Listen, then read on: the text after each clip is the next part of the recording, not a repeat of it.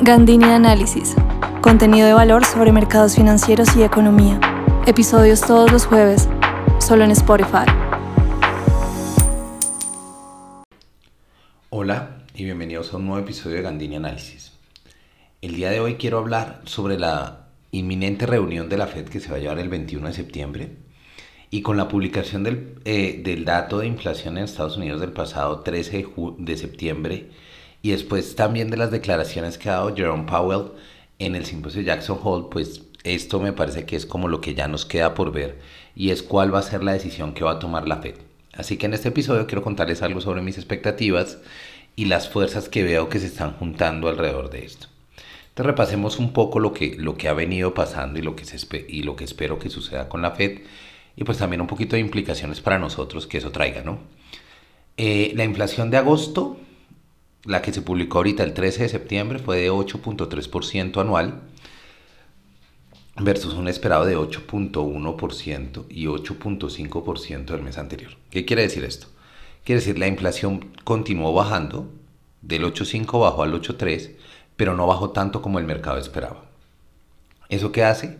Los mercados en realidad lo sintieron muy fuerte. El Nasdaq, el Dow Jones, fueron mercados que, que bajaron e inclusive hoy, que, es, eh, que estamos a jueves, seguimos viendo, digamos, una, una, fuerte caída, una fuerte caída en los mercados. Entonces es, es importante entender que eh, el sentimiento es hacia, o la expectativa, digamos, del mercado es el temor de una mayor duración de la posición hawkish de la Fed.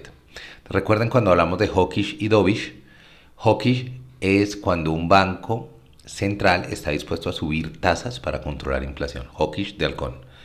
Dovish es cuando un banco central está dispuesto a bajar tasas para promover el crecimiento. Entonces digamos que son los dos enfoques. El, el enfoque pues de casi todos los bancos centrales en el mundo en este momento es hawkish. Pero digamos que lo que, lo que dan estas señales y, el y los datos de inflación es, eh, es muy relevante, digamos, en términos de, de, las expectativas que el mercado tenga sobre esa eh, postura dovish, eh, perdón, hawkish que está teniendo la Fed y cuánto tiempo la va a mantener, ¿no? creo que vale la pena mencionar que en términos anuales también el IPC base, que es el que se le quita el costo de alimentos y electricidad en Estados Unidos, subió, subió a 6.3 frente a 5.9 del mes anterior y subió más de lo esperado, un 6.1.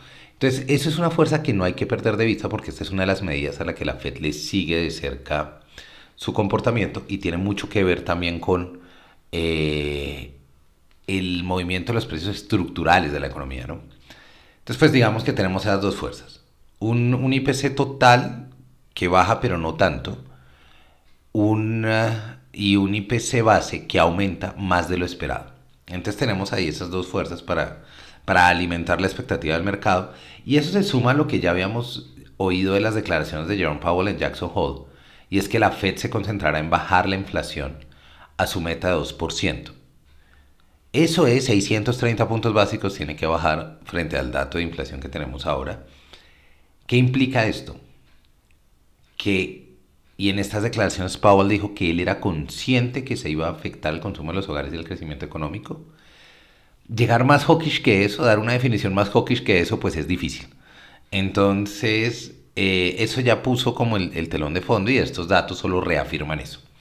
La reunión del 21 de septiembre, en este momento la tasa está en el rango superior en 2.5%. Mi expectativa particular es que hagan un aumento de 50 puntos básicos, llevándola a 3%.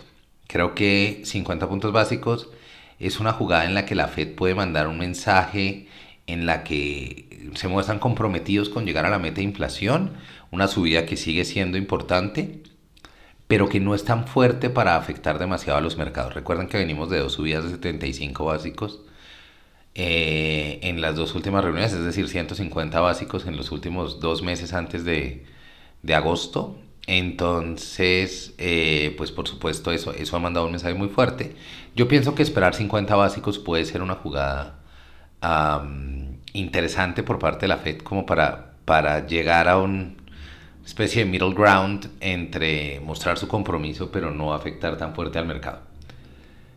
Implicaciones, pues creo que eh, no hay que olvidar que un aumento de tasa de la Fed normalmente fortalece el dólar global cuando estamos en contextos de, de alta incertidumbre eh, debido a la búsqueda de refugio mundial.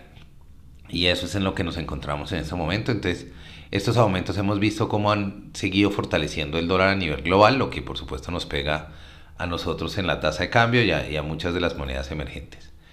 Entonces, episodio muy muy cortico con mi expectativa de la reunión del próximo 21 de septiembre de la FED para ir alimentándonos, ¿no? Y viendo también que esa reunión puede tener una incidencia luego en la del 29 de septiembre del Banco de la República.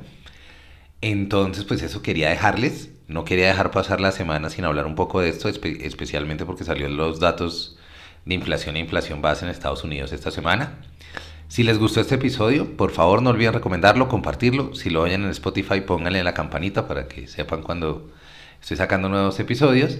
Y no olviden que en Gandini Análisis creo contenido que ayudará a su empresa y clientes a adaptarse en las dinámicas de la economía y los mercados en un mundo cambiante. Hablando de esto con clientes, estoy montando un par de cosas súper especiales. Síganme en mis redes para saber qué viene con dos nuevos clientes que tengo y cosas muy interesantes que estamos montando con ellos.